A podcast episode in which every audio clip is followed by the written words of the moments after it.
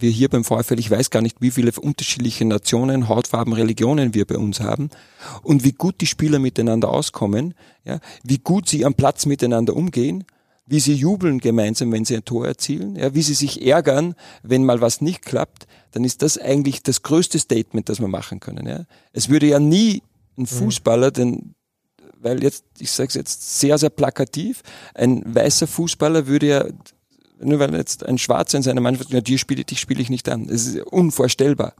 Ja? Mhm. Also eigentlich leben Fußballer, Profisportler genau das vor, was wir von in der Gesellschaft haben möchten.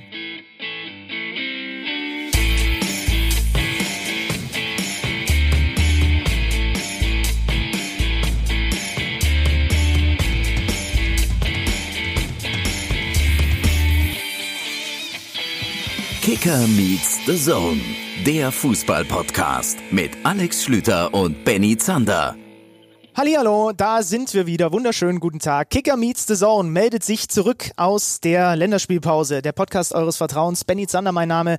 Mir gegenüber, an meiner Seite, sitzt Alexander Schlüter und Schlütermann, wir befinden uns quasi, Blick auf einen Trainingsplatz habend, in deinem Wohnzimmer. Kann man das so sagen? So ungefähr. Ja, hallo auch von mir. Schön, dass ihr dabei seid. Frisch raus aus der Länderspielpause. Du hast das richtig formuliert. Also nicht komplett gegenüber von dir, aber an deiner Seite. Sitzend mit Blick auf die Volkswagen Arena, in der ich als kleiner Steppke wirklich oft gewesen bin und immer so gedacht habe, irgendwann darf ich da auf dem Rasen rumlaufen. Wir waren gerade mal auf der Trainerbank. Dafür hat es jetzt maximal gereicht, aber das mit der Spielerkarriere ist dann doch nichts geworden. Gegenüber von dir soll gleich Oliver Glasner Platz nehmen. Genau, der allererste Bundesliga-Trainer, aktive Bundesliga-Trainer, der sich hier in die Höhle der Wölfe, des Löwen traut quasi hier bei uns rein. Wir werden gleich mit dem VfL-Cheftrainer sprechen über den Saisonstart, über ihn selbst. Er hat nämlich eine super spannende Vita. Das, das ist stimmt, auch, ja. Bei dem ist eine ganze Menge los gewesen, sagen wir mal so. Und werden dann danach natürlich auch noch ein bisschen auf den restlichen Spieltag gucken. Es gab unter anderem am Samstagabend auch noch das Topspiel in Leipzig, RB gegen den FC Bayern. Da habe ich mich ins Stadion geschlichen. Da werden wir nachher noch Oliver Hartmann hören, unseren RB-Experten vom Kicker. Also eine pickepackevolle Sendung. Wir haben Kraft geschöpft, Kraft getankt in der Länderspielpause. Und ja, ich freue mich tatsächlich, dass wir mal mit dem Trainer so ein bisschen Deep Talk machen können. Ich hoffe, das gelingt uns. Wir haben gehört, dass er auch Lust auf das hat, was hier passiert. Ob er das dann in so 45 Minuten noch von sich geben wird, das finden wir raus. Aber da kann er offensichtlich unseren Podcast so lange noch nie gehört haben. er hat gesagt, er, er, freut sich auf dieses Format. Insofern bin ich mal extrem gespannt, aber ich glaube, das könnte schön werden. Du hast es schon angedeutet, äh, jemand mit einem wirklich interessanten Werdegang, ähm, als Spieler und dann als Trainer mit, mit, mit Rückschlägen, mit natürlich jetzt äh, wirklich einem aufstrebenden Karriereweg, so kann man sagen, ja. Ähm, aus Österreich gekommen und hier gelandet. Ähm, ich bin mal gespannt, was er so über meine Heimat zu erzählen hat. Ob, Ob er sie überhaupt schon kennt, ne? Also inwiefern er sie denn kennt, denn er ist ich ja erst seit Sommer da. geben. Ja. Die zwei. Kannst du ihm dann gleich geben, die zwei ja. Insider. Mac ist es hier um die Ecke, Burger King Richtung Bahnhof. Ja, die Gags ziehen auch immer, ne? Gags über Wolfsburg, das ist auch einfach, die kann man ja, aber auch in so einem Podcast nur machen, wenn einer der beiden Beteiligten von hier kommt. Ansonsten wirkt das ein bisschen unsympathisch, vor allem wenn der andere, der die Gags macht, eigentlich aus Zwickau kommt. Aber das ist eine andere Geschichte. Das passt ja thematisch auch sehr gut, weil die Wolfsburger haben ja auch den Start in diesen Spieltag tatsächlich gemacht. Gab es live zu sehen bei uns auf The Zone Düsseldorf gegen den VfL Wolfsburg am Ende ein 1 zu 1 und ein großer Aufreger zu dem wir ihn auch gleich noch befragen müssen, denn es gab eine Szene, Schildmann, vor dem Düsseldorfer Führungstreffer. War der Ball ja im Aus oder nicht im Aus? Und man kann es eigentlich bis jetzt immer noch nicht hundertprozentig auflösen, ob er nun draußen war oder nicht. Ich habe bei dieser Frage, bei dieser ähm, eigentlich bei der kompletten Übertragung gelernt, dass das ganze Leben eine Perspektivfrage ist. ja, es ist auch so. Und seine Perspektive soll er uns einfach gleich schildern, würde ja. ich vorschlagen. Ja, vielleicht bevor es gleich losgeht, noch kurz zu seiner Vita. Oliver Glasner, 45 Jahre alt, äh, geboren in Salzburg und hat als Spieler mal eben mehr Profi-Einsätze für einen einzigen Club in Österreich gemacht, als wir beide zusammen in den Kreisligen dieser Republik. Über 500 Spiele für den SV Ried. Dort war er auch Trainer und er ist vor allen Dingen, und was ist das denn bitte für ein Lifetime Achievement, Ehrenkapitän auf Lebenszeit. Das wäre ich auch gerne. Ich wäre gerne bei welchem Verein auch immer solange er jetzt nicht politisch komplett im falschen Lager unterwegs ist, wäre ich gerne Ehrenkapitän auf Lebenszeit. Das ist ein schöner Titel. Das sagt nicht, viel aus. Bist du nicht in deiner Heimat in Zwickau Ehrenersatzspieler auf Lebenszeit? Ja, das ist ein anderes Thema. Hat seinen Abschluss gemacht, Wirtschaftswissenschaften. Wo? An der größten Uni Deutschlands. Ja. An der Fernuni in Hagen. Habe ich jetzt auch nicht unbedingt so auf der Kappe gehabt, aber da hat er tatsächlich seinen Abschluss gemacht, war dann Trainer, unter anderem in Salzburg, Assistent von Roger Schmidt, hat da viel Berührungspunkte auch mit Ralf Rangnick gehabt. Die letzten vier Jahre hat er sehr, sehr erfolgreich bei Linz gearbeitet. Die sind Zweiter geworden in der letzten Saison in Österreich hinter Salzburg. Das ist auch meine Errungenschaft. Und beerbte eben dann jetzt im vergangenen Sommer Bruno Labbadia hier beim VfL Wolfsburg. Ja, das, das ist Oliver ihn- Glasner. Genau, das hat ihn so ein bisschen auf die Karte gespült, diese Erfolge mit Linz. Da war er ein absoluter Außenseiter und hat aber eben zwei richtig gute Saisons gespielt, zuletzt also Zweiter. Und dann wurden auf einmal Vereine auf ihn aufmerksam. Dann habe ich auch zum ersten Mal von ihm gehört, jetzt ist er hier gelandet. Äh, Wie ihm das hier gefällt und äh, was er sich mit dem VfL Wolfsburg verspricht, das soll er uns verraten. Jetzt haben wir euch wirklich mit Infos versorgt, das seid ihr gar nicht gewohnt. Ne? Der restliche Inhalt, die Tiefe kommt jetzt vom Coach himself. Hast du die Kaffeemaschine ausgemacht? Oh, nee, mach ich nicht nochmal. Die machen wir jetzt aus und dann geht's los.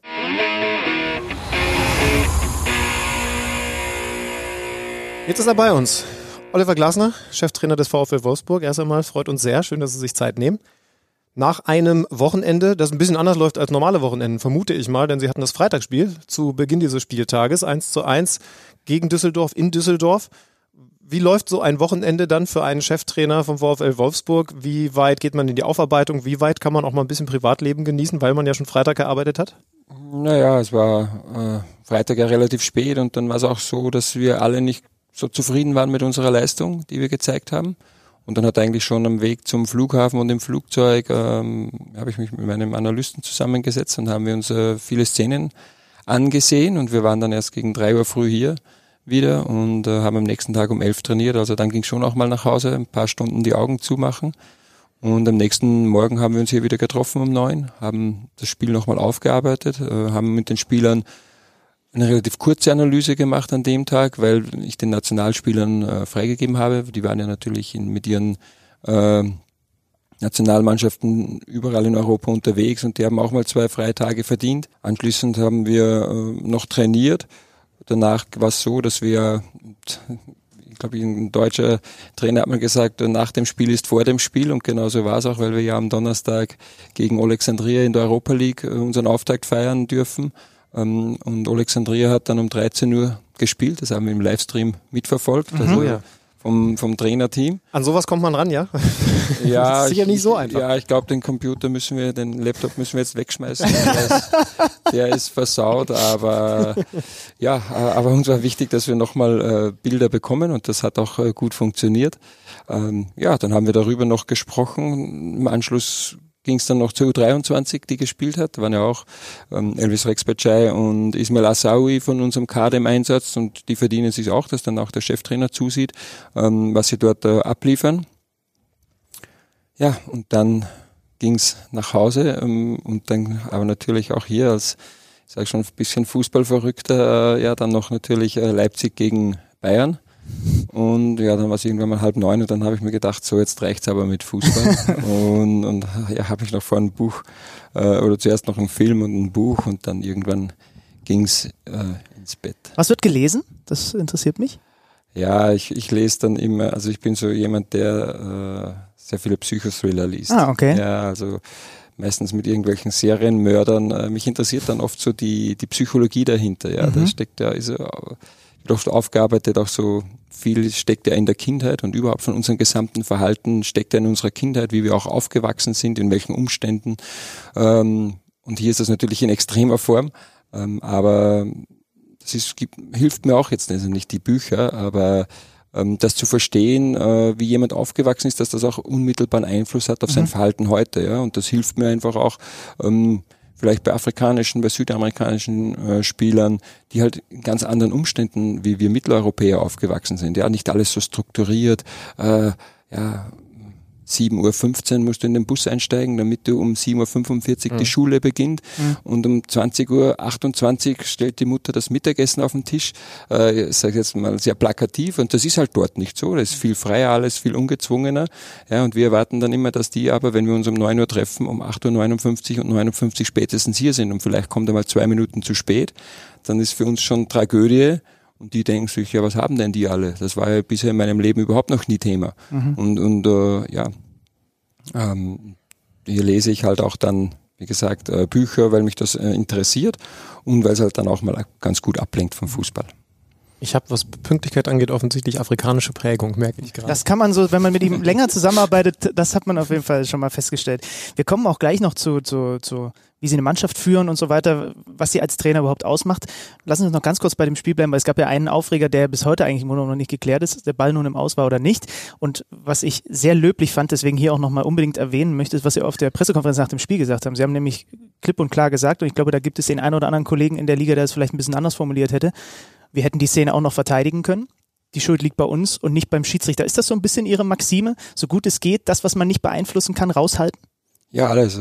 Gibt also ähm, ja, äh, love it, change it or leave it. Und äh, in dem Fall ist es ja, musst du es akzeptieren, auch wie es ist. Und jetzt war es, wenn jetzt der Ball vielleicht nicht hinter der Linie gewesen wäre, äh, hinter der Toroutlinie, äh, Torlinie, ähm, und hier hätte man eine Fehlentscheidung, ja, dann kannst du es nicht mehr beeinflussen. Aber hier war es so, dass wir danach noch in zwei, drei Zweikämpfen äh, die Möglichkeit gehabt hätten, das zu unseren Gunsten zu klären. Und äh, dann auch den Torschuss, ja, vielleicht auch den kann man dann noch irgendwie über die Latte lenken. Also es hätte noch genügend mhm. Möglichkeiten gegeben, dass wir die Situation klären. Ähm, und äh, deswegen ja, bin ich sowieso auch ein Freund, äh, der, der sich beschäftigt mich immer mit den Dingen, die wir beeinflussen können. Ja, klar, wir analysieren auch den Gegner, wir schauen auf den Gegner, aber zu 90 Prozent konzentriere ich mich auf, auf meine Mannschaft, weil mit denen habe ich tagtäglich zu tun. Und hier wollen wir uns einfach äh, gemeinsam Schritt für Schritt verbessern. Und darüber gilt sich zu unterhalten. Und wir werden bestimmt nicht besser, wenn wir zwei Tage lang darüber diskutieren, ob der Ball im Aus war ja. oder nicht. Weil äh, das hilft uns nicht, sondern wie können wir danach, ja, wo wir eine 2 gegen 1 Überzahl haben, der gegnerische Stürmer äh, Hennings mit dem Rücken zu unserem Tor zur Eckfahne läuft, äh, wie können wir die Situation klären, damit die Flanke gar nicht zustande kommt? Ja, wie können wir verhindern, dass dann am zweiten Pfosten der Spieler so frei im Strafraum zum Abschluss kommt? Das sind die Dinge, über die wir uns dann unterhalten, weil das können wir verbessern. Es war das vierte Bundesligaspiel der laufenden Saison. Man ist ungeschlagen für die Wolfsburger PR-Abteilung, könnte man das sehr schön positiv formulieren. Ähm, man muss aber eben auch dazu sagen, dass man jetzt zuletzt nur Unentschieden geholt hat gegen Paderborn und eben gegen Düsseldorf. Also wie würden Sie diesen Start einschätzen? Ja, ich finde es äh, oft ähm, auch den, den anderen Mannschaften gegenüber ein bisschen ja auch despektierlich zu sagen, ja nur gegen Paderborn und nur gegen Düsseldorf. Düsseldorf war letztes Jahr Zehnter hm. in der Liga, gar nicht so viele Punkte hinter dem VfL haben eine tolle Saison gespielt und haben auch heuer schon gezeigt mit dem Sieg, Auftaktsieg in Bremen, dass mit ihnen auch heuer wieder zu rechnen ist. Es ist eine Mannschaft, die sehr, sehr schwierig zu bespielen ist. Das gleiche gilt für Paderborn, die natürlich in der einen oder anderen Situation nennen wir so ein bisschen Lehrgeld jetzt bezahlen, ne, mit ihrer, mit ihrer, ich finde es sehr, sehr attraktiven Spielweise.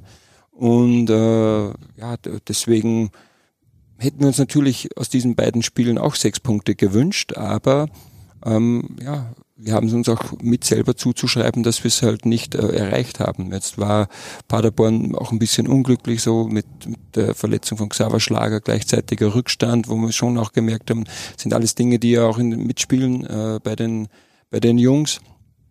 Und äh, ja, hätten das Spiel, sag mal, das war dann ein bisschen offener Schlagabtausch und jetzt in Düsseldorf ähm, ja, haben wir halt, das finde ich so das erste Mal, war ich einfach mit der gezeigten Leistung nicht ganz zufrieden. Und, und das Schöne ist halt hier auch zu sehen, dass die Spieler genau gleich ticken. Sie waren sehr, sehr selbstkritisch und das ist immer der, der erste Schritt wieder in die richtige Richtung, ja, dass wir uns halt nicht mit, mit Mittelmaß zufrieden geben, sondern dass wir sagen, okay, wir können es besser, wir wollen es besser machen. Was war da konkret äh, das, was Sie dann der Mannschaft sicherlich auch nochmal in ganz klaren Worten gesagt haben? Also war es war es eine läuferische Geschichte? Waren es taktische Mängel, die Sie da festgestellt haben? Nee, läuferisch gar nicht. Ich glaube, wir haben, hatten in dieser Runde die, die meisten intensiven Kilometer. Wir sind wieder mit, ich glaube, wir sind jetzt in der Liga die zweitmeist, am zweitmeisten gelaufen nach Leverkusen. Also in, in diesen Bereichen sind wir top. Also das spricht die Spieler hauen da immer alles raus, was sie drinnen haben. Ähm, wir haben jetzt, was die Taktik anbelangt, äh, haben wir einen Schritt nach vorne zum Paderborn-Spiel gemacht. Das, auch wenn sich ein bisschen blöd anhört, wir sind eigentlich in kaum Konter mehr gelaufen. Wir haben eine gute Absicherung. Das war so ein bisschen das Problem in der zweiten Halbzeit in Paderborn, dass wir da ein bisschen zu viel wollten, die Balance etwas verloren haben. Und das war dieses Mal viel besser. Ähm, dieses Mal war einfach so unsere konsequente Zweikampfführung, was in den ersten Spielen eine unserer Stärke war. Wir hatten 43 Prozent gewonnener Zweikämpfe. Von wenn ich jetzt sage, die Dreierkette und das Vierer Mittelfeld, also die sieben Spieler außer den drei Offensiven hatten nur zwei eine positive Zweikampfbilanz. Und das sind immer so die Basics. Und mhm. das heißt dann, ich sage sehr plakativ, ja, äh, Düsseldorf schlägt den Ball raus, wir gewinnen den Zweikampf, geht's wieder in die Richtung, Richtung Düsseldorfer Tor. Kann der Stürmer den Ball behaupten und ablegen, geht's in Richtung unser Tor. Und da haben wir einfach zu viele äh, Zweikämpfe verloren, obwohl wir da taktisch gut abgesichert waren. Aber so haben wir es halt dann nicht geschafft, einen längeren Zeitraum die Düsseldorfer in ihrer Hälfte fest äh, zu nageln, weil halt ganz, ganz oft der Befreiungsschlag kam und wir dann ja, ihre Stürmer, ihre Spitzen, also meistens Hennings oder vielleicht auch Fink, der ähm, sich so im Halbraum ähm, irgendwo positioniert, nicht so konsequent bearbeitet haben, dass wir den Ball wieder zurückgewonnen haben unmittelbar. Wir waren dran, aber es war nicht so konsequent, wie wir das machen wollen, wie wir das auch können. Ich will mir ganz zu Beginn dieses äh, Gesprächs von Ihnen äh, ein leichtes Versprechen abholen. Ich, ich habe, ich spiele das Kicker-Manager-Spiel und ich habe vorne im Sturm einen Mann, der nennt sich Wout Wehorst und der ist, glaube ich, für meine Kicker-Manager-Mannschaft fast, also genauso wichtig wie für Ihre Mannschaft im echten Leben. Ähm, inwiefern kann ich denn das Versprechen von Ihnen haben, dass er, wenn er gesund ist, auch tatsächlich weiter so spielt und dass er auch weiter so trifft? Also kann ich den eigentlich so, ohne dass ich mit meiner Mannschaft mich großartig beschäftige, immer weiter vorne drin stehen lassen, weil ich weiß, der bringt mir äh, immer wieder die Punkte konstant? Ja, momentan äh, sieht so aus, als äh, könntest du den auf äh, ja, als, als Bank setzen sozusagen. ähm, ja, und das war auch letztes Jahr schon so. Natürlich, Wout ist halt jemand, der, wenn er im Strafraum an den Ball bekommt, unglaubliche Abschlussqualität hat. Auch hier immer ein gutes Gefühl hat, wo er sich bewegen kann, soll, äh, muss, um, um hier torgefährlich zu werden. Und äh, aber auch hier mit Wout, und das zeichnet ihn noch aus, er ist extrem ehrgeizig, äh, auch mit, mit sich selbst. Ja, und ähm, ja, wir haben schon auch noch genügend Anknüpfungspunkte, wo wir ihn auch vor allem im Spiel, wenn es darum geht, in den Strafraum zu kommen, wo wir ihn noch öfter mit einbinden wollen, wo wir ihn auch äh, noch öfter benötigen, damit wir noch mehr in diese torgefährlichen Räume kommen. Ähm, bisher hat er sich sehr oft schon vorher dort positioniert, um gefährlich zu werden. Und äh, wir wollen ihn auch in unser Spiel noch mehr integrieren. Mhm. Und äh, da haben wir ihn ein, zwei Dinge aufmerksam gemacht und er versucht das halt sehr akribisch in jedem Training nach den Trainingseinheiten auch umzusetzen. Und das ist das Erstaunliche, er macht dann auch wirklich so Woche für Woche äh, in diesen Bereichen kleine Schritte nach vorne. Und äh, deswegen ja, würde ich ihn schon, würde ich ihn drin lassen. Das hört sein Kickermanager sehr gerne. Ich habe Xaver Schlager in der Mannschaft. Ich komme da so frühestens Dezember nochmal auf Sie zurück. Ja. Ähm, das ist leider jetzt erstmal nach hinten losgegangen. Für Sie ist ja noch vieles neu. Die erste Auslandsstation für Sie als Trainer.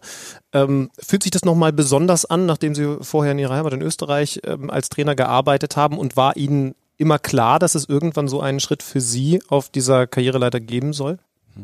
Ich habe keinen, keinen großartigen Karriereplan eigentlich, äh, sondern ja, ich bin natürlich bin ich das zeichnet mich auch als Spieler aus und so. Ich werde auch oft gefragt, wie, wie, wie, wie bist du? Also ich glaube, ich bin sehr, sehr ehrgeizig. Ich muss manchmal sogar aufpassen, dass es jetzt nicht zu viel wird. Mhm. Ähm, auch für die Spieler dann, ja. Aber ich bin halt jemand, äh, der, der immer das, das Maximum rausholen möchte aus sich selbst, aus seinen Mitarbeitern und aus den Spielern. Und das ist dann so mit mein Antrieb. Ja. Und, und da habe ich mir eigentlich nie groß Gedanken gemacht, was ist in zwei Jahren, was ist in drei, was ist in fünf Jahren, sondern ich versuche das jetzt, heute, hier, jeden Tag bestmöglich zu machen. Also wenn ich hier in der Früh herfahre, das ist auch schön, ich komme immer mit einem Lächeln her, weil ich mich mit, den, mit meinem gesamten Betreuerstab gut verstehe, mit den Spielern ein ordentlich gutes Verhältnis habe. Ist jetzt nicht so, dass wir uns jeden Tag dann alle in den Armen liegen, aber ja, wir können uns auch mal über die Kinder von uns, unsere Spieler haben ja viele kleine Kinder bekommen und über die auch unterhalten. Und das ist mir mal wichtig. Ja. Und dann einfach zu sehen, dass wir, dass wir alle gemeinsam sehr, sehr viel investieren, damit wir besser werden, damit wir besser spielen, damit wir die Dinge, die wir besprechen, noch besser am Platz umsetzen können. Und das ist eigentlich mein Antrieb. Und deswegen merke ich jetzt nach ein bisschen mehr als zwei Monaten in der täglichen Arbeit eigentlich null Unterschied zu meiner vorigen Station, wo ich in, in Linz vier Jahre war und mein Jahr davor in Ried, weil da bin ich sowieso so in, in diesem Tunnel drinnen, dass ich alles drumherum gar nicht mehr wahrnehme und äh, deswegen ja, äh, war das jetzt nie mein, mein stand jetzt nicht auf meiner auf meiner wie soll ich sagen auf meiner Liste, um glückliches Leben zu führen. Ja, ist natürlich toll und ich, ich freue mich und, und das ist super, ja, wenn ich dann wieder in, in die Stadien gehe und, und hier die, die steilen Tribünen sehe und es ist voll und es ist Stimmung. Nehme das zwar immer nur vor und nach dem Spiel wahr, während dem Spiel gar nicht. Mhm. Ähm, aber äh, ja, da bekomme ich immer wieder Gänsehaut, weil das so für einen Fußball begeisterten Fußballverrückten wie für mich einfach das Schönste ist. Ein vollen Stadion, tolle Atmosphäre, ja, dort äh, spielen zu können. Aber sonst bin ich da immer im, im Fokus, also mit der Mannschaft und mit der Arbeit. Ich gehe trotzdem mal davon aus, dass Sie Wolfsburg, bevor Sie dann hier äh, Ihren Vertrag abgeschlossen haben, nicht wie Ihre Westentasche kannten? Ich bin in der Gegend aufgewachsen, darum finde ich es immer ganz spannend, wie, wie Neuankömmlinge hier in der Region die Stadt wahrnehmen. Also hatten Sie schon genug Zeit, um, um die Stadt wahrzunehmen, um, um die schönen Flecken hier in Wolfsburg kennenzulernen? Und was hat diese Stadt für Sie, als Sie dann irgendwann ja mal hier vorge äh, zum Vorstellungsgespräch gewesen sind, für einen Eindruck gemacht? Ja, das Vorstellungsgespräch fand nicht in Wolfsburg statt, sondern auf einem neutralen Ort.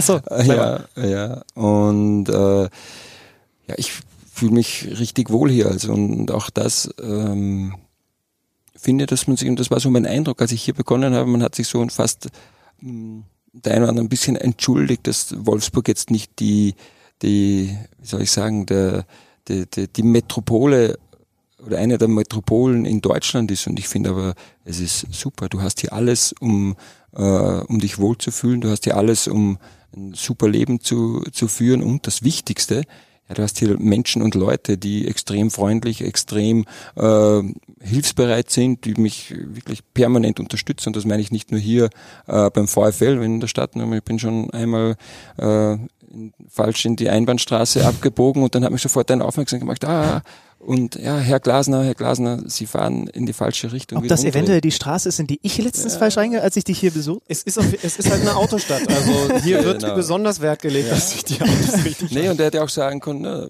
fahren Sie mal weiter. Den lasse ich jetzt mal schön rein. Und äh, nee, nee, da habe ich gleich schlechten roten Kopf bekommen, schlechtes Gewissen umgedreht. Und äh, nee, also wirklich fühle mich wohl hier, habe hab alles um um ein schönes, äh, glückliches Leben hier zu führen. Und äh, einzige, das mir am, am meisten fehlt, ist meine Familie, die ja in Österreich äh, geblieben ist, aber auch die kommen jetzt wieder zum äh, Europa League Spiel und äh, auch das äh, bekommen wir gut im Griff, dass wir uns hier regelmäßig sehen. Aber das stelle ich mir schon schwer vor. Ähm, das ist doch das erste Mal, dass Sie so weit weg von der Familie sind, oder? Inwiefern hilft dann auch der von Ihnen gerade beschriebene Tunnel, dass man dann halt nur in Ausnahmesituationen, wenn man wirklich auch mal ein bisschen Zeit für sich hat zu Hause und bevor man das Buch zur Hand nimmt, dann äh, das mitbekommt, wie sehr einem die Familie wirklich fehlt?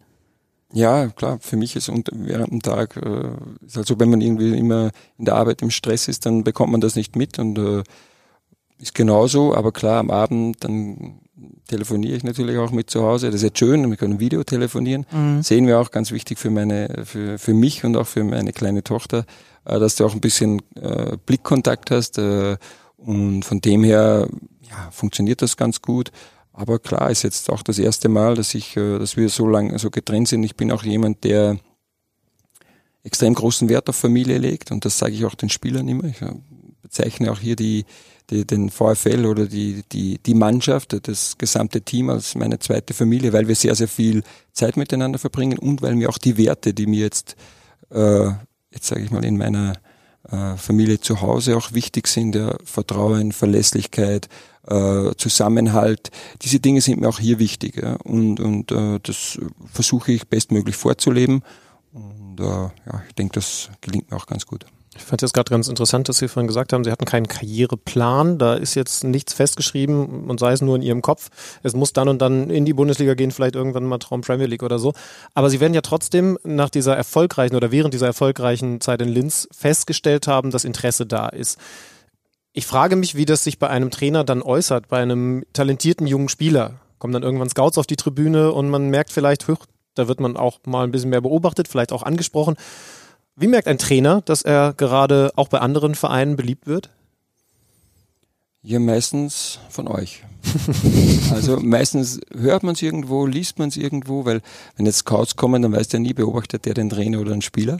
Äh, weil ja, wenn der Trainer erfolgreich ist, dann ist ja mal in erster Linie die Mannschaft erfolgreich. Und dazu gehören immer, dass die Spieler sehr, sehr gut performen. Und deswegen ist für mich auch immer das Wichtigste die Spieler. Ja, du bist ohne, ohne deine Mannschaft, ohne deine Spieler ist, bist du als Trainer nichts. Das ist zumindest meine, mein Empfinden, äh, weil du stehst dann im Rampenlicht, wenn die Spieler gut performen. Klar, kannst du das mit unterstützen, mit beeinflussen, ähm, aber die Arbeit am Platz, das müssen schon die Jungs äh, verrichten und äh, versuche sie halt bestmöglich zu unterstützen. Und das, was ich vorhin gesagt habe, mein Ansinnen ist, aus jedem Spieler seine beste Leistung herauszuholen. Und auch das, das Potenzial von einem Spieler ist irgendwo begrenzt. Ich kann jetzt nicht sagen, wir holen äh, 15 Spieler aus der, ich weiß jetzt nicht, siebten Liga in Deutschland, weiß jetzt nicht, was die, die niedrigste Liga ist. Und das sind das, unsere Ligen. Das kannst du sagen, okay, das heißt also, wir holen euch beide, sozusagen, wir holen euch beide zum VfL und mit euch beiden werden wir dann Champions League Sieger. Äh, wird wahrscheinlich schwierig werden. Und Vor allem mit ihm. Ich habe ich noch nicht gesehen, aber ihr könnt mal, äh, mal vorspielen. Der, der, Sportplatz, auf dem ich das Fußballspielen gelernt habe, ist zwar nicht weit von hier, aber ich weiß überhaupt nicht, ob er nicht direkt nach meinem Karriereende abgerissen wurde. Ja. Nein, aber, aber also wir können nur das, das Potenzial, das in den Spielern steckt, maximal ausreizen. Und das ist mir einfach mein Ziel und ich bin auch äh, nur dann zufrieden, wenn uns, und auch das kann ich nicht alleine, sondern mit dem gesamten Betreuerstab, wenn uns das bei jedem Einzelnen gelingt. Ich weiß, das wird selten passieren. Ich bin auch nicht zufrieden, wenn uns das mit der ersten elf oder mit 13 oder 14 Spielern gelingt, sondern wirklich mit jedem einzelnen Kaderspieler aus ihnen das Bestmögliche herauszuholen. Das ist ja, sehr, sehr äh, großer Ansporn, ist auch eine sehr, sehr große Aufgabe, aber daran messe ich dann äh, unsere Arbeit. Ist es uns gelungen, aus jedem einzelnen Spieler mehr herauszuholen, wie vorher war und das Ganze dann als Mannschaft äh, zu festigen, also Zusammenhalt, Teamgeist, gemeinsames Ziel verfolgen, ähm, ja, uns unterstützen auf dem Platz, neben dem Platz. Und wenn wir diese Atmosphäre außerhalb vom Platz schaffen und die Spieler verbessern können oder mithelfen, die Spieler besser zu machen, dann haben wir eine erfolgreiche Zeit. Bei uns Medien ist in dieser Saison, in dieser Phase der Saison ja fast schon zum Trendwort zurückgekommen. B-Lösung. Das war beim FC Bayern das große Thema, weil man die ganz großen Transfers Leroy Sané erst einmal nicht machen konnte und dann sich umschauen musste. Beim VfL Wolfsburg, Jörg Schmatke hat das ja, äh, soweit ich weiß, auch relativ offen gesagt, waren so Namen wie Marco Rose für die Trainerposition definitiv Kandidaten, mit denen gab es Gespräche. Hat das irgendeinen Einfluss bei Ihnen gemacht, als dass man vielleicht so ein bisschen merken konnte oder, oder wusste, äh, ich bin nicht Option A, aber Sie kommen jetzt immerhin auf mich zu und haben Dinge mit mir vor? Es gibt in Österreich ein Kabarett, schon ein paar Jahre, relativ viele Jahre äh, zurück. Und in Österreich gab es in der Schule, in der Mittelschule, oder wie heißt jetzt nach der Grundschule in Deutschland? Wie heißt die? Entweder Mittelschule oder Gymnasium. Ja, ja genau, genau. Mittelschule. Mhm. Da gab es zwei Lernrichtungen, so ein A-Zweig für die Besseren mhm. und einen B-Zweig mhm. für die okay. nicht ganz so gut. Und dann gab es ein Kabarett und da wurde dann gefragt, ja, also ein bisschen auch äh, Migrationshintergrund, also gleiches Thema. Und er gesagt, ja, Du bist in B-Zweig, ich bin in B-Zweig, B wie besser. und wenn es dann die B-Lösung ist und B wie besser, dann ist ja okay. Ja, zumal ja aber auch, und auch das wurde ja äh, geschrieben, also ist ja nicht so, als hätten sie nicht auch zum Beispiel offenbar, so habe ich das zumindest hier aus der Ferne gelesen, auch mit den Salzburgern äh, ab und zu mal eventuell über eine Nachfolge von Marco Rose gesprochen. Was habe ich noch gelesen? Schalke wäre angeblich interessiert gewesen, Stuttgart wäre interessiert gewesen. Also sie saßen ja jetzt auch nicht Däumchen drehend rum, sondern es ist ja auch so, dass äh, durchaus mehr Interesse noch an ihnen bestanden hat, ne, als nur von Wolfsburger Seite.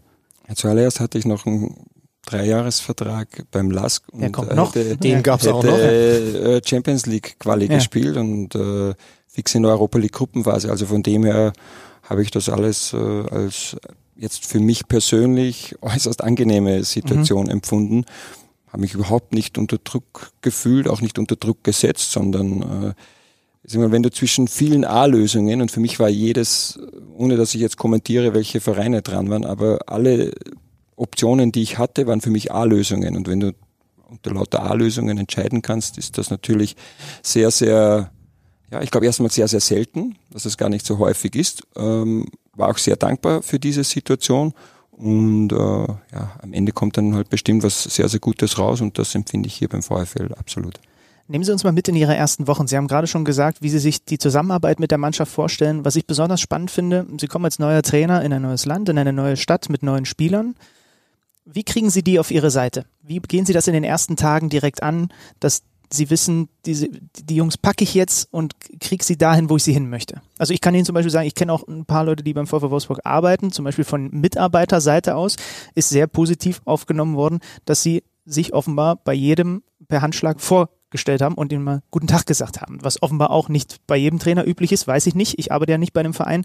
Aber wie, wie kriegen Sie Spieler und auch Mitarbeiter? Die sind ja auch, sind ja nicht ganz so wichtig, was, ist, was das auf dem Platz angeht, aber wie kriegen Sie die alle gecatcht, sagen wir mal so?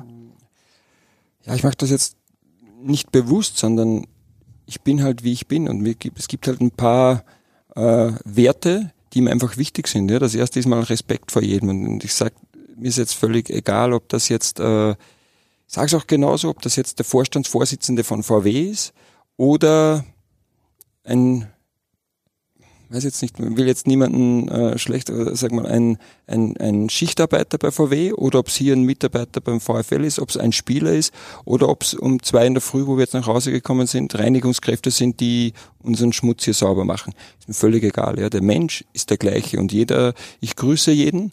Ja, ich, äh, zu mir kann auch jeder kommen, wenn irgendetwas ist, ja, weil das ist immer so die Basis, einfach mal ordentlich miteinander umzugehen. Ja zu grüßen, sich miteinander zu unterhalten, das, was ich vorhin gesagt habe, auch vielleicht mal Probleme zu verstehen. Mhm. Wenn wir hatten jetzt auch in der Vorbereitung den Spieler, die Frau ist hochschwanger zu Hause, erwartet ein Kind. Äh, ja klar bist du dann mit dem Kopf mal vielleicht auch nicht so am Platz und die Trainingsleistung, wir wünschen immer, ja, das soll das Beste geben und, und funktioniert nicht so. Ja. Dann haben wir, hat mir Medi dann halt äh, in die Schweiz geschickt, ähm, wussten gar nicht, dass das Kind schon kommt und er trifft in der Schweiz ein und zwei Tage später ist das Kind da. Also das war auch nochmal super gepasst. Und das ist mir einfach wichtig und ich glaube, dass das äh, die Spieler, vielleicht auch die, ja, die Mitarbeiter merken, ähm, mir ist immer der Mensch zuerst wichtig. Und ich kann das, äh, denke ich, ganz gut einordnen, wenn vielleicht auch mal eine Trainingsleistung dann nicht so ist, wie, wie wir uns das alle wünschen, wenn so etwas dahinter steckt. Was ich gar nicht akzeptieren will und kann, ist, ähm, wenn ein Spieler, ich sag mal, einfach ohne, ohne Grund jetzt äh, nicht sein Bestes gibt oder wenn er vielleicht mal beleidigt reagiert, weil er nicht gespielt hat. Dafür habe ich dann wenig Verständnis und das sage ich den Spielern auch relativ klar. Ich denke, die Spieler wissen immer, wie sie dran sind, in beide Richtungen und, und auch das, äh, denke ich, hat jeder verdient, einfach zu wissen, ähm, ja, was erwartet der Trainer von mir? Was gefällt ihm an mir? Aber was passt ihm vielleicht auch nicht? Und äh, da führe ich eine, denke ich, sehr, sehr offene Kommunikation und, und alle wissen aber, dass mir das nochmal der wichtigste ist mir immer der Mensch. Stimmt es, dass Sie die Trainingsintensität nach den ersten Wochen so ein bisschen runterfahren mussten, weil Sie sich an, an die Spieler anpassen mussten und so die ersten Erfahrungen machen mussten? Ich habe sowas gelesen. Ja, wir hatten einfach in der ersten Woche dann zu viele, zu viele muskuläre Beschwerden, nennen wir es mal so. Also es waren jetzt keine, keine groben Verletzungen dabei, aber ja, wir mussten Spiele immer wieder mal ein, zwei Tage rausnehmen. Und ja, haben dann einfach auch die, zum Glück haben wir jetzt natürlich immer schöne GPS-Daten und haben halt dann die, die Inhalte vom letzten Jahr mit den Inhalten von heuer, so nach der ersten Woche verglichen. Und da gab es halt in ja, in ein paar Bereichen gravierende Unterschiede und dann haben wir halt gemerkt, also aufgrund der Reaktionen der, der Muskulatur der Spieler, dass das halt ähm, ja, nicht so gepasst hat und dann haben wir das adaptiert. Wie ist es denn allgemein? Wie sehr müssen Sie Ihre eigene Idee von Fußball, die Sie ja im Kopf haben? Ich weiß, Sie haben sogar bei der Trainerausbildung Ihre Abschlussarbeit dann darüber geschrieben, also das eigentlich schon sehr klar formuliert. Wie sehr müssen Sie das anpassen an die Gegebenheiten, die es bei den unterschiedlichen Vereinen gibt? Das wäre ja so ein Beispiel. Ja, aber es, äh, klar, du musst dich immer anpassen, auch an die Mannschaft, äh, an die Spieler, die du hast. Und jetzt, so waren auch die ersten Wochen. Für mich ist dann immer auch, ähm, ich möchte dich oder ich möchte, dass wir im gesamten Trainerteam die Spieler überzeugen.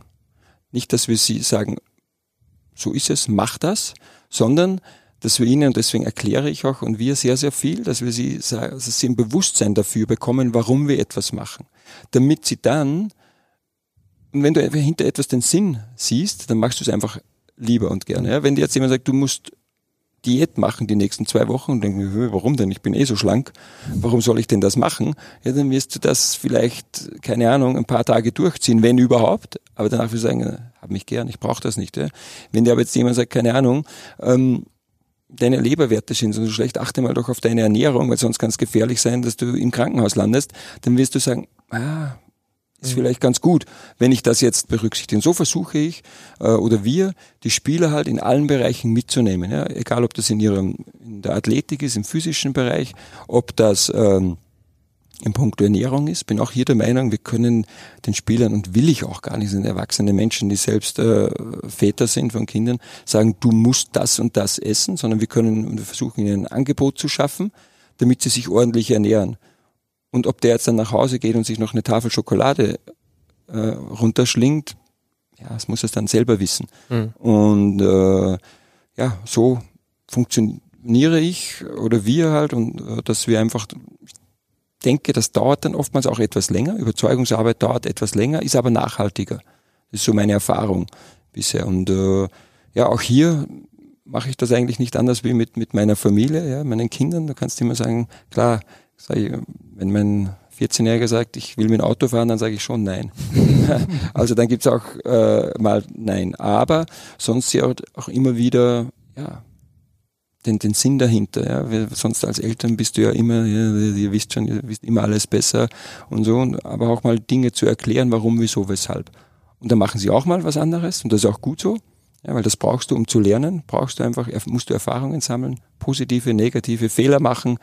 Ja, du musst auch mal hinfallen, damit du weißt, oh, das tut aber weh. Und dann geht's wieder weiter. Apropos Idee von Fußball. Gibt's für Sie den perfekten Fußball? Wie sieht der aus? Nein, ich habe ihn noch nicht, also für mich noch nicht gesehen. Also äh, das ist auch gut so. Ja. Zum Glück sind wir alle Menschen und wenn dann elf Menschen ähm, am Platz stehen, dann wird es nie perfekt sein, weil äh, auch, also das einzige Perfekte, was ich kenne, ist die Natur und sonst niemand und wir Menschen zum Glück auch nicht. Aber in welche, in, in welche Richtung geht's? Von der, ist, ist, ist das, was Sie, wofür Sie vom Fußball her auch stehen, das, was auch der Fußball ist, der, den Sie gerne sehen, oder ist es der, der am meisten Erfolg verspricht aktuell? Nein, für mich, also perfekt für mich ist, oder nicht perfekt, aber in die Richtung ist, dass wir den Gegner keine einzige Torschance geben. Das ist für mich in der Defensive, so wollen wir agieren. Wir trainieren oft oder immer wieder mal ohne Torwart. Wir wollen die, die Räume so verteidigen, dass wir den Torwart gar nicht benötigen. Mhm. Ja? Und wenn am Ende des Tages der Gegner, ich glaube ein bisschen in der, in der Liga hat den noch, ja, ich glaube Paderborn, aber sonst noch keine Mannschaft mehr wie zwei bis drei Schüsse auf unser Tor. Das heißt, öfter wie zwei bis dreimal haben wir den noch nicht benötigt pro Spiel. Dann sind wir hier gut unterwegs. Ja? Aber es ist mir immer noch zwei, dreimal zu viel. Ich, höre, ähm, höre so ein bisschen raus, die Statistiken sind schon was, mit denen Sie sich intensiv ja, beschäftigen. Ja, ich bin, ja klar, ich äh, komme auch so ein bisschen, bin, denke ich, schon ein relativ analytischer Mensch. Ähm, aber am Ende des Tages ist es auch so, ja, wenn der Gegner zehnmal auf unser Tor schießt, ist die Wahrscheinlichkeit für einen Torerfolg relativ hoch. Mhm. Das ist ja, da muss ich jetzt noch kein äh, Mathematikstudent sein. Ja, so weit komme ich auch noch mehr. Genau, ja. Und wenn er das gar nicht macht, dann können wir uns auch ein Eigentor reinschießen, aber dann ist mal, und wenn die Null steht, hast du mal einen Punkt. Also das so in der Defensive und in der Offensive ist genau das Gleiche. Versuchen wir halt in diesen, und das weiß man halt heutzutage, ja, dass 90 Prozent der Tore fallen im Strafraum. Und hier auch so, ich sag mal so etwas fünf Meter Breite, da fallen 90 Prozent der Tore. Ja, das heißt, wir müssen Spieler dorthin bekommen, wir müssen den Ball dorthin bekommen und darum dreht sich's. Und in der Defensive wollen wir den weghalten. Das wäre so, im Fußball sagt man immer, ja, es, ja, das schaut auf Statistik, ja, im Tennis weiß jeder, wenn du keinen ersten Aufschlag hast, wirst du nicht Weltspitze werden. Deswegen werden die ganzen jungen Talente auch Aufschlag trainieren. Ja? Wenn du keine Tore schießt, wirst du kein Spiel gewinnen können. Das ist eigentlich oft sehr, sehr simpel und darum dreht sich's. Also bei mir dreht sich's nicht darum, um Ballbesitz im eigenen 16er. Das ist für mich, ich sag mal, vernachlässigbar. Mhm. Interessiert mich eigentlich so gut wie gar nicht. Mich interessiert Ballbesitz in der gegnerischen Hälfte, in Angriffsdrittel. Wie können wir hier Lösungen kreieren, um selbst zu Torschancen zu kommen, um Tore zu erzielen und gleichzeitig wie sind wir hinterm Ball abgesichert, damit wir nicht in Konter laufen. Was in den vergangenen Jahren immer wieder zu Erfolgen geführt hat, und zwar vereinsübergreifend, ist das Thema Umschaltfußball. Auch was, was sicherlich ein Steckenpferd von Ihnen ist, Sie dürfen mir widersprechen. Ist das ein Trend? Der Fußball hat sich dahin entwickelt. Das würde ich jetzt mal so als These ähm, dahinstellen. Wird es auch wieder vorbeigehen? Kann es sein, dass dann ähm, in ein paar Jahren wieder mehr Bundesligamannschaften oder auch europäische Mannschaften allgemein äh, auf, auf mehr Ballbesitz, auf mehr Ballkontrolle setzen? Oder glauben Sie, dass der Fußball mit diesem Umschaltfußball und dieser durchaus ja auch Konzentration darauf gerade auf einer einfach hohen Entwicklungsstufe ist, die man dann auch nicht verlassen wird? Ich weiß es nicht, wie sich's genau entwickelt und äh, aber du kannst ja du kannst jetzt äh, nicht Umschaltfußball spielen, ohne gänzlich auf Ballbesitz zu verzichten. Das spielt's ja nicht, ja, weil äh, du willst ja den Ball haben. Und das heißt ja auch nicht, dass du, wenn du ihn hast, sofort dann nach vorne schießt, äh, sondern auch hier brauchst du Lösungen. Ja? Und es geht halt nicht immer gleich zum Tor. Aber natürlich, wenn es die Möglichkeit gibt, schnell zum Torabschluss zu kommen, dann wird jede Mannschaft, egal ob die auf Ballbesitz getrimmt ist oder nicht, ähm, das versuchen. Und aber das Wichtige ist dann zu entscheiden, wenn es nicht möglich ist, okay, wie kann ich dann den Ball in den eigenen Reihen halten? Aber, und das, das weiß ich nicht, ob mich, aber ich möchte nicht, dass meine Mannschaft den Ball in den eigenen Reihen hält, nur um den Ball zu haben, mhm. sondern den Ball in Ballsitz, um ein Tor zu erzielen. Und das, äh, ja, also mir gibt's jetzt nicht, wenn meine Dreierkette äh, 30 Mal den Ball hin und her schiebt und noch den Torwart mit einbezieht, permanent. Das kann mal sein, um Situationen vorzubereiten, um vielleicht auch mal durchzuatmen, wenn uns der Gegner nicht attackiert. Aber wenn dich der Gegner attackiert, dann ist das eh eine schlechte Lösung, weil da musst du ihn relativ schnell wieder langschlagen.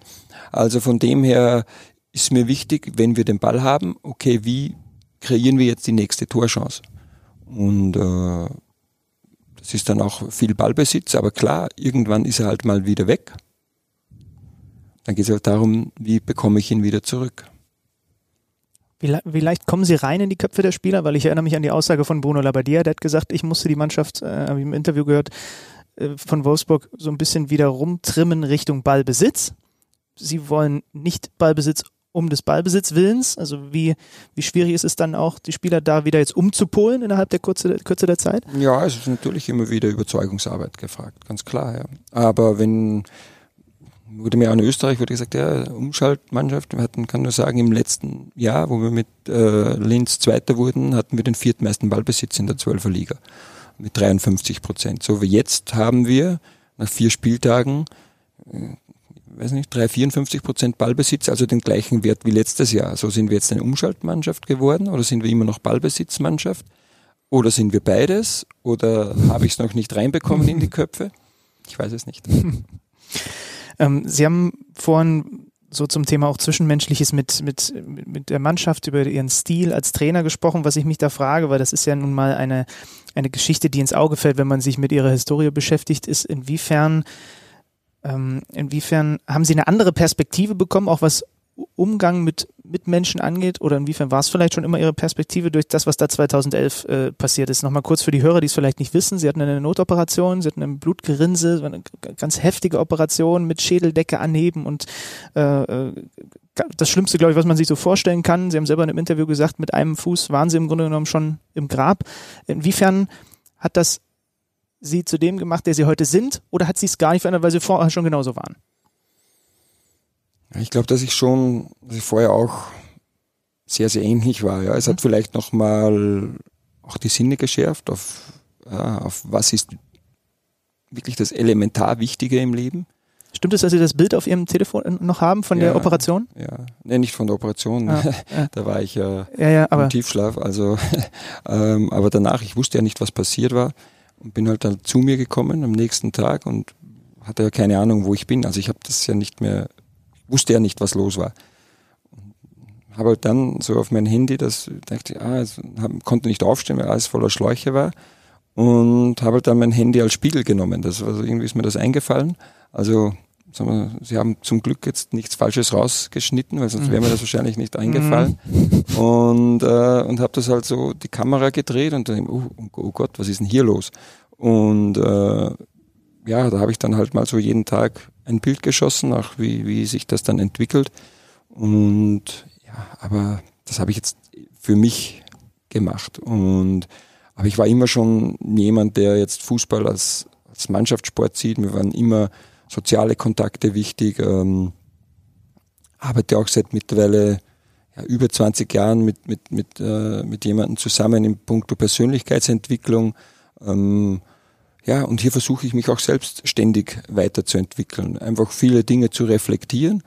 Ähm, und ich, jetzt bin ich wieder dort. Ich denke, deine Kindheit prägt dich auch für später und ja, und auch das verhehle ich nicht, habe kein Problem damit. Ich bin, meine Mutter war alleinerziehend, äh, ja, musste arbeiten gehen relativ schnell. Ich bin viel bei meiner äh, Großmutter auch gewesen. Ja, Geld war knapp.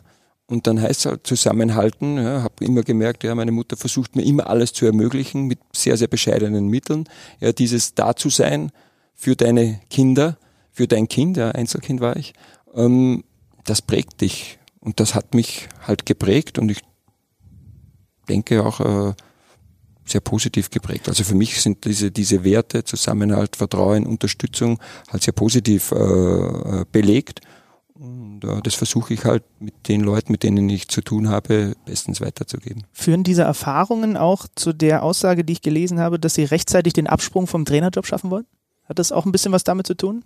Dass man einfach nicht mit dem Job alt werden möchte und mit 70 sich noch nach einer Niederlage eine Woche ärgern? Ja, weniger wegen, wegen Ärgern. Also jetzt nochmal alles, was ich hier mache, das ja, macht mir Riesenfreude. Und, und ähm, aber klar ist auch Fußball, so wenn du auf dem Niveau äh, äh, agierst, ja, nimmt halt sehr, ist sehr, sehr einnehmend, sage ich mal. Ja. Wenn das, was ich gesagt habe, der Anspruch an mich selbst ist halt auch sehr, sehr fordernd. Ja. Wenn ich sage, ich möchte das Beste aus mir, aus allen meinen Mitarbeitern und Mitspielern rausholen, dann gönne ich mir daher halt sehr, sehr wenig Pause. Ja. Und äh, das heißt aber auch gleichzeitig, du musst halt auf Dinge verzichten, die mir auch wichtig sind. Klar, jetzt ist, ist halt Familie auch ein bisschen. Ja, versuche ich so gut wie es, oder dass dieser Bereich so, so wenig wie möglich darunter äh, leidet. Ja klar, Freunde ist jetzt nicht nur wegen dem, wegen dem Wohnungswechsel, sondern halt ähm, ja, viele gesellschaftliche Ereignisse wie Geburtstage, Hochzeiten ja, von besten Freunden ähm, sind am Wochenende. Ja, aber Wochenende ist ist mhm. Matchday mhm. sozusagen, ja. Und, und klar wäre man da auch mal ganz gerne dabei, wenn dein bester Freund Geburtstagsfeier hat und aber diese ich sag mal, diese Kollateralschäden sozusagen, die es gibt, äh, die nehme ich äh, jetzt sehr, sehr gerne noch in Kauf. Aber irgendwann denke ich mir mal, soll es dann auch gut sein, ähm, um dann eben diese, diese Dinge auch wieder dementsprechende Wichtigkeit zu geben. Mhm. Ist schon spannend, ne? Julian Nagelsmann hat das Gleiche gesagt. Also das ist auch was, worüber Trainer nachdenken. Dass irgendwann auch mal gut ist dann vielleicht. Ich kann mir nur anderen vorstellen, wie intensiv ähm, das Ganze ist. Sie haben viel über Werte gesprochen in den letzten Minuten. Herbert Grönemeyer, ich weiß, er hat irgendwann sogar mal in dieser Arena gespielt, ähm, ist aber schon ein paar Jahre her, hat sich jetzt gerade ganz frisch auf einem Konzert gegen Rechtsextremismus positioniert. Stichwort Werte. Stimmt die Geschichte, dass Sie mal eine Situation als Trainer hatten, in der sie auf die Tribüne geschickt wurden, weil sie nach Fanbeleidigungen, rassistischen Fanbeleidigungen gegen einen ihrer Spieler ähm, sich so echauffiert haben, dass es zu so einer Situation kam? Ja, das stimmt, aber die Situation war so, dass bei einer Auswechslung von einem brasilianischen, brasilianischen Spieler, der wurde dann schwer beleidigt und äh, das war noch zweite Liga in Österreich und da gibt's keinen vierten Offiziellen und der Schiedsrichterassistent war so 40 Meter weg von mir und der Schiedsrichter war überhaupt ganz auf der anderen Seite und das so etwas kann ich nicht und werde ich nicht und möchte ich nicht auf, auf dem Spieler und uns sitzen lassen und bin halt dann so quer diese 40 Meter zum Schiedsrichterassistenten und habe gesagt, die sollen jetzt mit diesem Wahnsinnigen da abfahren. Dann hat der den Schiedsrichter gedeutet, weil ich die Coachingzone verlassen habe, klar. Dann ist der Schiedsrichter, dann bin ich noch rein aufs Feld und habe hab ihm genau das Gleiche gesagt. Und er hat dann, ja, er hat Verständnis dafür, aber er muss mich jetzt auf die Tribüne verweisen, weil ich die Coachingzone unerlaubt verlassen habe. Und dann habe ich gesagt, da gehe ich gerne hin, aber hm. macht mal den Verrückten weg. Der ist dann von selbst äh, gegangen, weil dann auch die, die Zuseher rund um ihn haben das natürlich mitbekommen und er hat dann, glaube ich, ein bisschen schlechtes Gewissen äh, bekommen. Und aber ich musste halt aufgrund von Verlassen der Coachingzone, also nichts hatte ja nichts mit dem anderen zu tun, auf die Tribüne, wurde aber dann auch freigesprochen vom, vom Senat. Und ja, war mir aber auch völlig egal. Also ich hätte hier jede Strafe bezahlt, weil das sind jetzt bin ich wieder, ja, mir ist der Mensch wichtig und für mich ist völlig egal, ob der aus Österreich, aus Deutschland, aus Brasilien, aus Afrika, aus China, wo auch immer kommt. Ähm, wir können nichts dafür, zum Glück, wo wir zur Welt kommen, wo wir geboren werden, wo wir großgezogen werden. Ja, aber ordentlicher Umgang miteinander, Respekt voreinander, sich unterstützen, jemandem helfen, der hierher kommt vielleicht neu, die Sprache nicht kann. Ja, zwei kleine Kinder hat, ja, denen zu helfen, sich hier zurechtzufinden, das ist für mich ja, einfach äh, ja, völlige Normalität. Und ich habe auch überhaupt kein Verständnis, wenn man das hier nicht äh, nachvollziehen kann oder wenn man hier denkt, ähm, dass man hier, weil man weiß ist, besser ist wie schwarz oder ich finde diesen den Film habe ich jetzt gesehen, wieder äh, Mr. Claude und seine Töchter, mhm. ja, wo sie genau umgekehrt ist auch, wo der ja, schwarze ja. Vater dann Rassist ist gegen Weiße. Also, aber das ist ja komödiantisch äh, aufgebaut, also super. Aber der Film völlig das Verständnis, aber auch keine Ahnung, warum man und wieso man so ticken kann. Aber Sie können als Trainer immerhin ähm, da ein Statement setzen, was, was Sie in dem Fall dann getan haben. Würden Sie sich wünschen, dass das im Profibereich vielleicht noch ein bisschen mehr passieren würde? Wir haben schon oft drüber geredet, dass Fußballer, Profis allgemein und, und dann bis hin zu einem Herbert Grönemeyer natürlich eine Strahlkraft haben, eine Vorbildfunktion haben. Wir finden, dass sie sich dafür verhältnismäßig mit Statements zum Beispiel gegen rechts zurückhalten. Sind wir da jetzt zu gemein, weil die Profis ja im Endeffekt, als sie sich für diese Karriere entschieden haben, ob Trainer oder Spieler, ja auch nicht unterzeichnet haben, dass sie solche Positionen einnehmen oder würden sie sich da mehr wünschen? Nein, ich bin immer der Meinung, dass noch wichtiger wie, wie Worte oder Aussagen äh, die Taten sind und das, was man sieht. Und dann denke ich, dass fast alle Profisportler und vor allem Fußballer das eigentlich tagtäglich leben. Ja, wir hier beim VfL, ich weiß gar nicht, wie viele unterschiedliche Nationen, Hautfarben, Religionen wir bei uns haben und wie gut die Spieler miteinander auskommen, ja, wie gut sie am Platz miteinander umgehen, wie sie jubeln gemeinsam, wenn sie ein Tor erzielen, ja, wie sie sich ärgern, wenn mal was nicht klappt, dann ist das eigentlich das größte Statement, das wir machen können. Ja. Es würde ja nie ein mhm. Fußballer den weil jetzt, ich sage es jetzt sehr, sehr plakativ, ein weißer Fußballer würde ja, nur weil jetzt ein Schwarzer in seiner Mannschaft, ja, die spiele, dich spiele ich nicht an. Das ist unvorstellbar. Ja? Mhm. Also eigentlich leben Fußballer, Profisportler genau das vor, was wir von in der Gesellschaft haben möchten. Ähm, und dafür, wenn man dieses Bewusstsein schafft, benötigt es dann auch keine großartigen Aussagen. Und trotzdem könnte es ja helfen, ähm, da dann auch mal ein bisschen lauter zu werden. Also was die Wirkung angeht. Darauf wollte ich jetzt hinaus.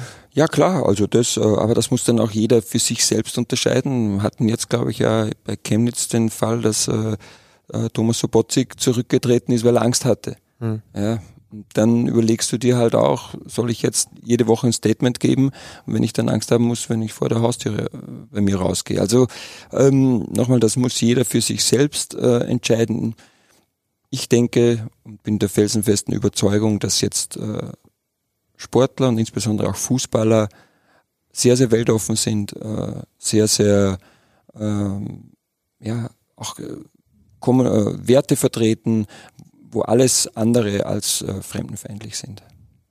Ihr Kollege Sandro Schwarz ist zum Beispiel auch positiv aufgefallen in der Vorbereitung, als er, glaube ich, ein Spiel hat unterbrechen lassen, bis da endlich Ruhe war, was das angeht. Ja, hier und da, Alex und ich unterhalten uns da wirklich oft drüber, äh, hat man, haben wir nur so den Eindruck, wenn man diese Plattform hat, wie viele auch Nationalspieler sie haben, dann ist immer das schön und gut, diese Hate-Racism-Kampagnen, die es so gibt, aber man würde sich manchmal, naja, vielleicht tun wir ihnen tatsächlich auch ein bisschen Unrecht, aber hier und da wünscht man sie, aber sie machen den Mund vielleicht noch Tacken mehr auf. Bei ihnen hören die Leute halt auch zu, wenn sie was sagen. Ne? Ja, wobei ich denke, dass es, äh, dass die, die man dann treffen möchte, nicht erwischt. Ja, weil die haben so ein gefestigtes Gedankengut, mhm. dass die sich auch von dem nicht beeinflussen. Weil sonst kann ich mir ja nicht erklären, dass die im Stadion stehen. Ja, und die nutzen das Stadion ja nur als Plattform, um auf sich aufmerksam zu machen.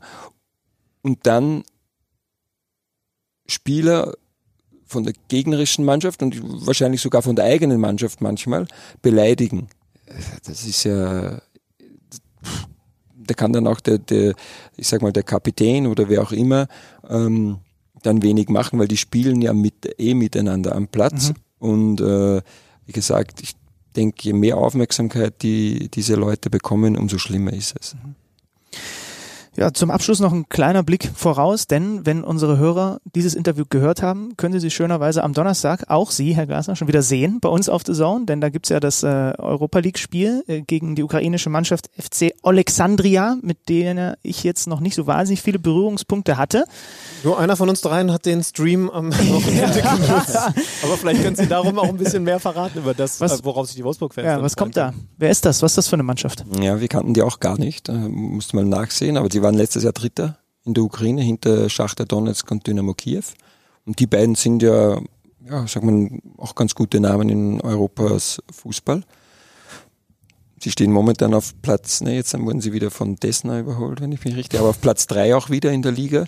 Ist eine Mannschaft, die sehr, sehr gut organisiert ist, sehr taktisch hervorragend agiert, laufstark ist, robust ist und sehr, ich finde sie sehr, sehr unangenehm zu bespielen. Ja, sie hatten letztes Jahr ganz lange Zeit einen Gegentorschnitt, äh, jetzt wieder, habe ich mir angesehen, also von deutlich unter eins. Das heißt, es ist schwierig, gegen sie ein Tor zu erzielen, eben aufgrund ihrer Kompaktheit. Mannschaft, die sehr, ja, vielleicht jetzt nicht über diese ganz große individuelle Qualität verfügt, aber als Kollektiv ähm, sehr schwer zu bespielen ist. Haben jetzt die letzten beiden Ligaspiele eben 2-0 und 1-0 auch wieder gewonnen, hatten ein bisschen schwierigen Start. Ähm, ähm, aber ich denke, dass der äh, dieser unbekannte Name nicht auf die Qualität äh, Rückschlüsse gibt, sondern ich, äh, ich sehe sie äh, stärker als der unbekannte Name. Also wenn du als äh, Alexandria, den wir alle nicht kannten, aber trotzdem ist ganz klar, dass wir hier zu Hause in der Volkswagen Arena ähm, auf Sieg spielen, dass wir äh, ja, alles dran setzen, dass wir gewinnen.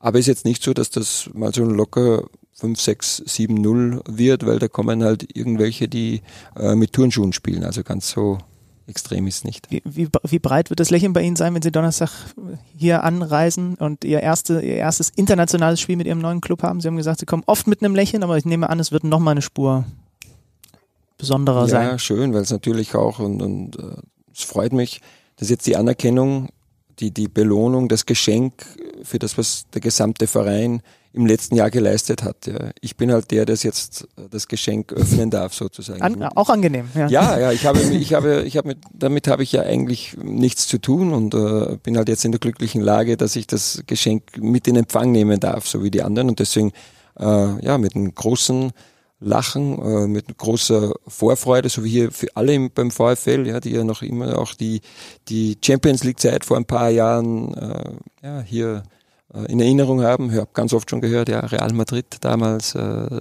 und äh, ja, jetzt ist halt noch nicht Champions League, aber es ist auch Europa League und ist auch nicht so, dass der VfL jedes Jahr international gespielt hat. Deswegen ist es was Besonderes und äh, wir alle freuen uns riesig auf das Spiel.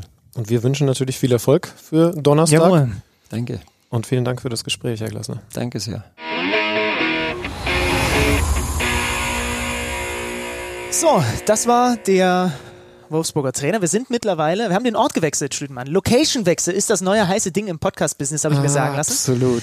Und deswegen machen wir jetzt was, was noch nie vor uns jemand gemacht hat. Wir nehmen mal einen Podcast bei dir zu Hause auf. Ja, hier bin ich aufgewachsen. Hier äh, bin ich so missraten, kann man sagen. Nee, es ist schon ein schöner Flecken Erde. Ein paar Kilometer außerhalb von Wolfsburg. In einer Försterei.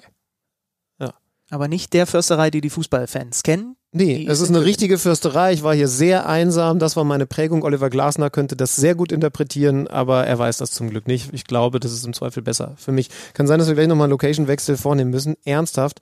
Ich habe äh, ich habe meine Augen, wir wurden vorhin, ich sag mal so, wir wurden, bevor wir Oliver Glasner getroffen haben, in der Volkswagen Arena, äh, von einer netten Freundin rumgeführt ähm, und haben uns Einer unter meiner anderem, liebsten Freunde. allerliebsten Freundin und haben uns unter anderem auf die, auf die Trainerbank setzen dürfen.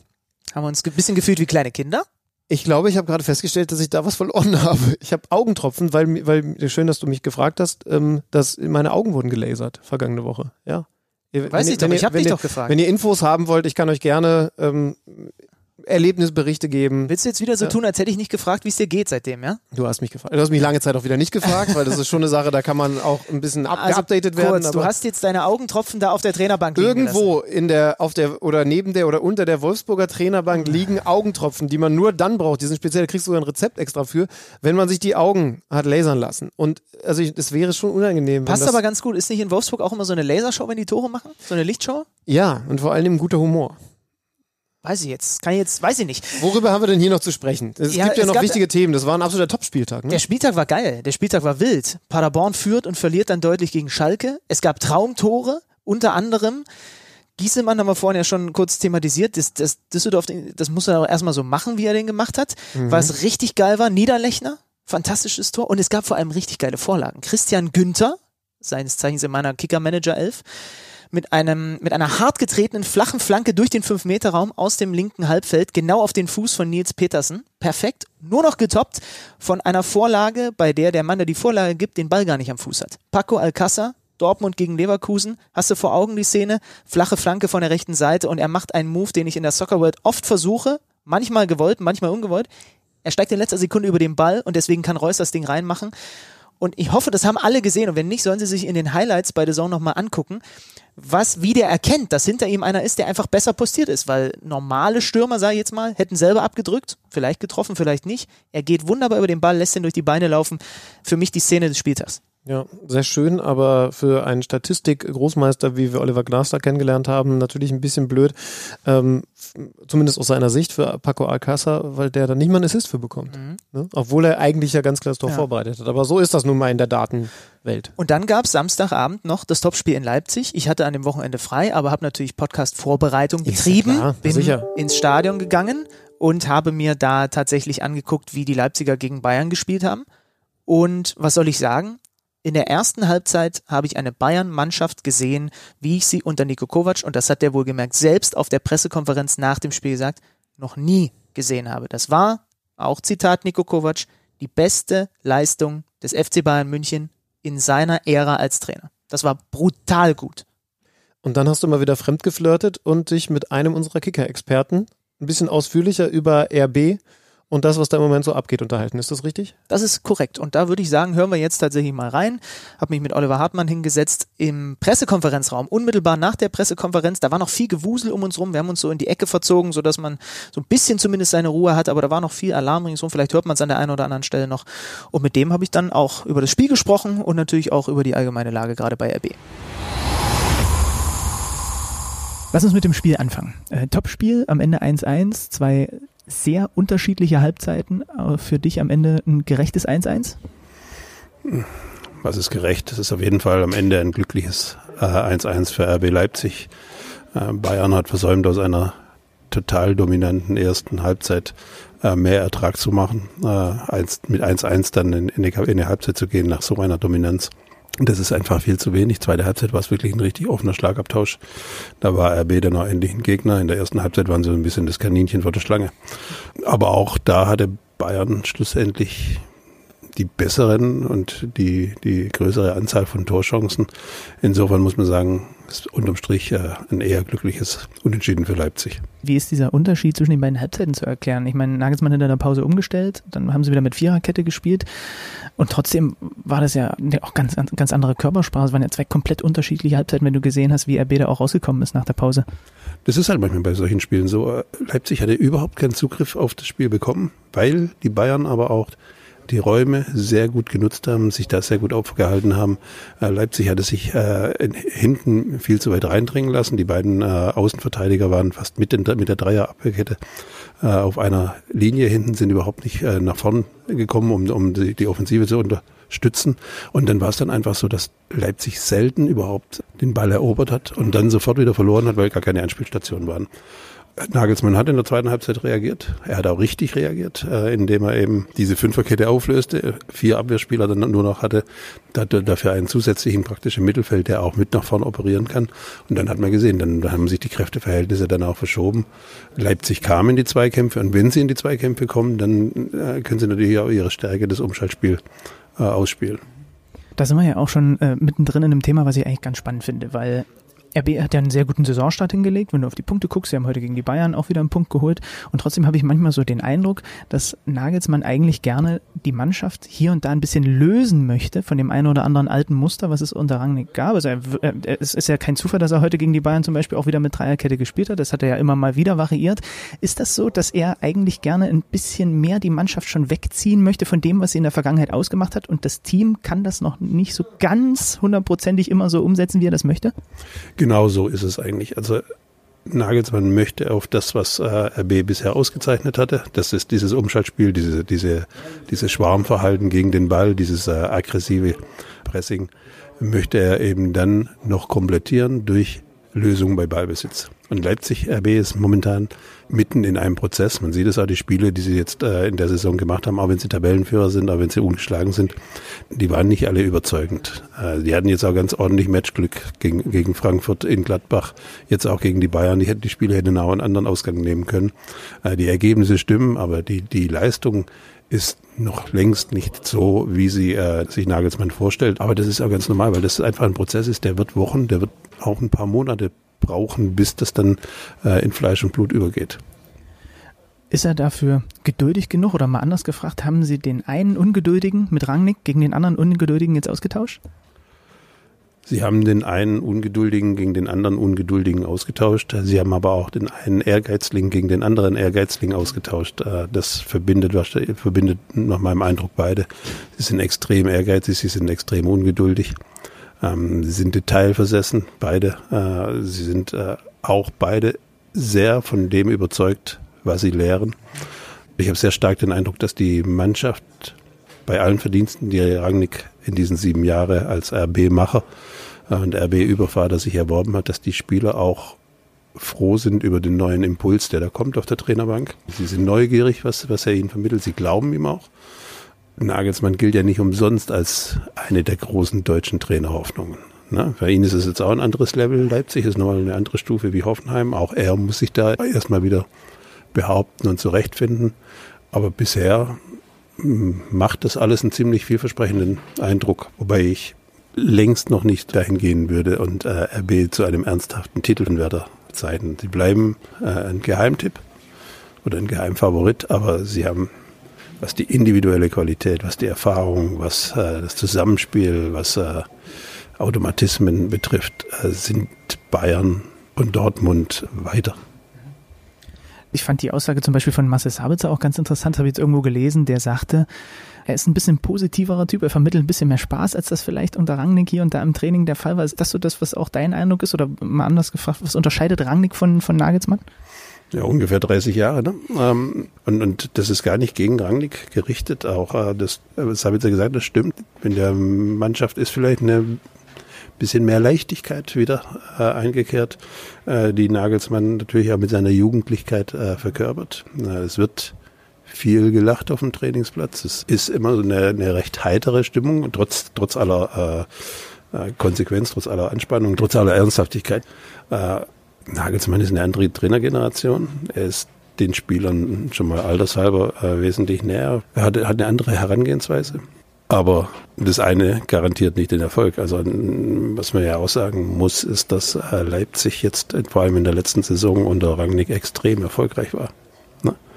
Äh, dort äh, mit der Mannschaft dann ins Pokalfinale einzuziehen und recht souverän sich für die Champions League zu qualifizieren, das ist unterm Strich das erfolgreichste Jahr der, der, der, der ähm, Geschichte gewesen. Und die Fußstapfen, die Rangnick hinterlassen hat, sind riesig.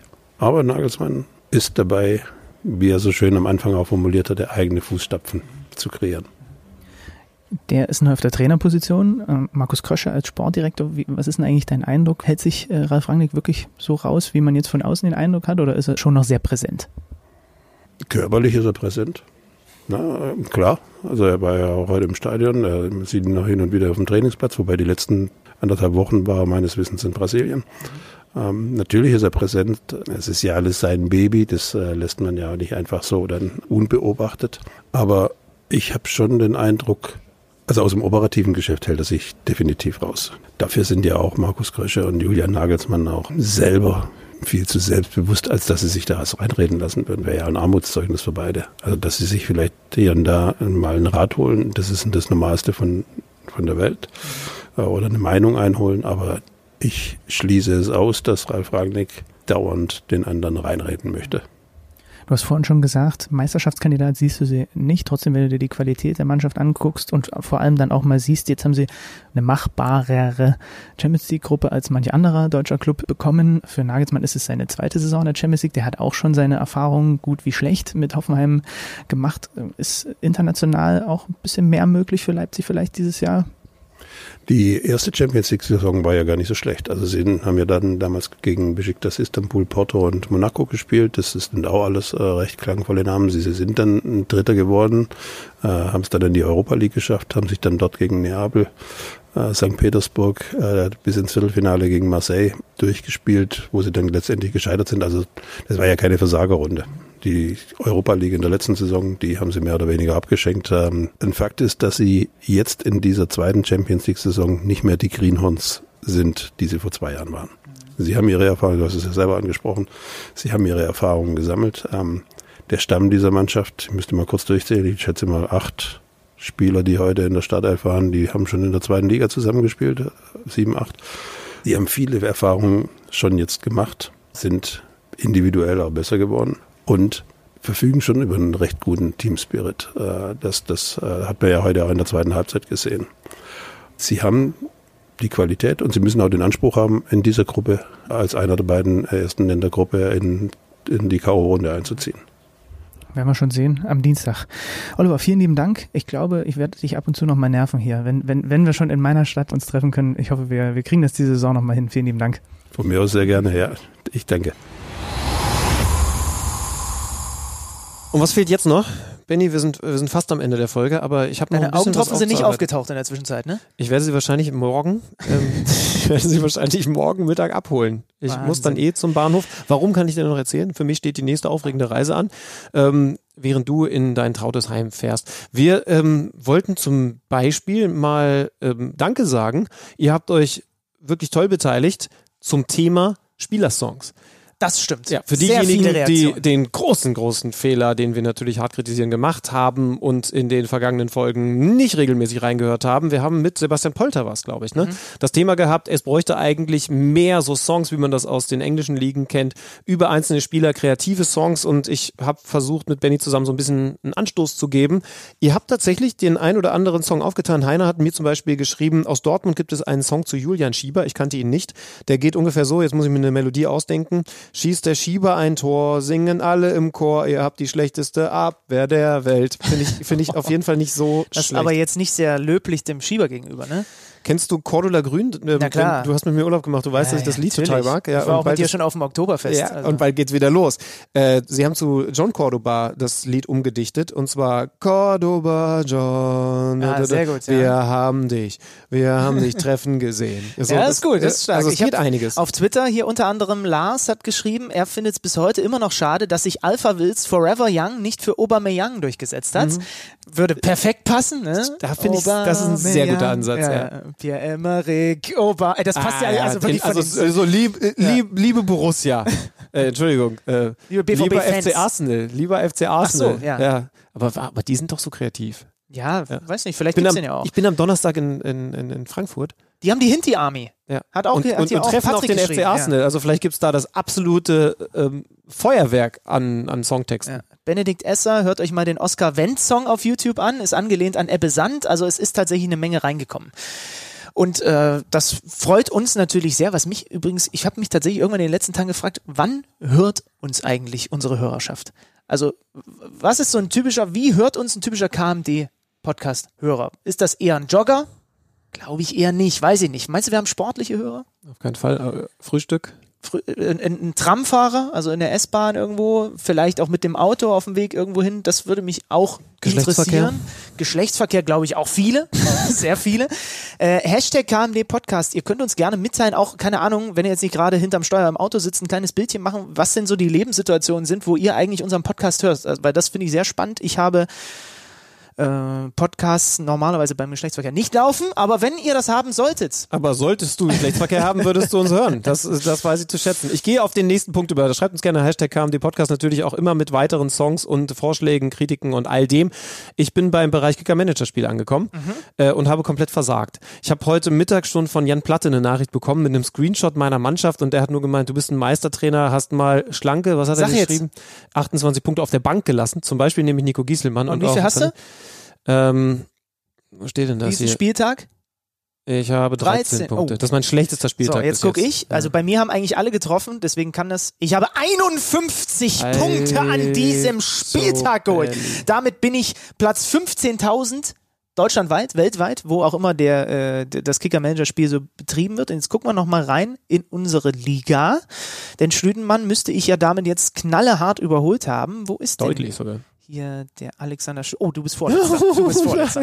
Nur noch Max ist hinter dir. Max, du bist eine Pflaume. Ach nee, das ist aber der Spieltag. Ach so, okay. Also du warst war diesem zweitschlechtester bei diesem Spieltag und ich war auf Platz 7 bei diesem Spieltag. Jetzt gehen wir auf die Gesamtwertung und da bin ich auf, wie, wie kann man das jetzt hier einsehen? Also bei mir geht das hier sehr schnell über die App. Gesamtwertung hier. Also Gesamtwertung in der Liga. Alexander Schlüter auf Platz Nummer 44 durchgerutscht und ich habe mich hochgeschoben auf Platz 34. Also ich bin im Aufwind, ich bin im Kommen und ich habe ja von Oliver Glasner vorhin auch gelernt, dass Wout Weghorst in dieser Hinrunde noch ordentlich netzen wird. Alex Schlüter, das ist natürlich auch dünn dann jetzt, ne? Viel Der Tabellenführer hat schon 242 Punkte. Ich stehe bei 107. Krass. Ähm, Okay. wird, wird eine enge Geschichte. Mein Bruder kommt gerade nach Hause. Ah ja, dann würde ich sagen, machen wir jetzt Feierabend. Vielleicht kriegen wir doch irgendwo deine Augentropfen noch ran organisiert. Das soll es ist gewesen sein. Ein Thema. Ich bin morgen wieder auf Reisen, aber vielleicht kriege ich das vorher noch abgeholt. Ja. Ja, das Champions League steht an. Champions Genau. League Europa League. Ich Oh, habe schon das- gesagt, Frankfurt ja. spielt gegen Arsenal. Da äh, freuen wir uns auf The Zone ganz besonders drauf, weil wir mit den Frankfurtern ja viel richtig, richtig Schönes erlebt haben und vorher die Champions League. Ich habe noch ein bisschen was rausgeschrieben, wer hier denn alles auf The Zone so zu sehen ist. RB bei Benfica, Napoli gegen Liverpool, das sind die Highlights am Dienstag. Am Mittwoch bist du bei Paris gegen Real. Atletico spielt gegen Juve und Leverkusen gegen Lok Moskau ist zu sehen. Und Donnerstag hast du schon gesagt, gibt's die Goal Zone wie gewohnt, die Europa League Konferenz, gibt's Frankfurt gegen Arsenal.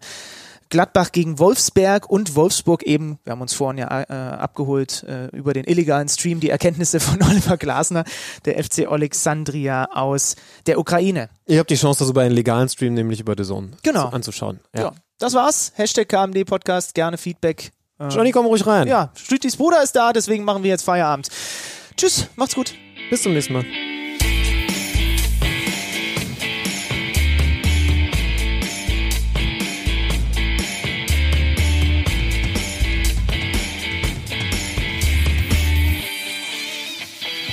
Kicker meets the Zone, der Fußball-Podcast mit Alex Schlüter und Benny Zander.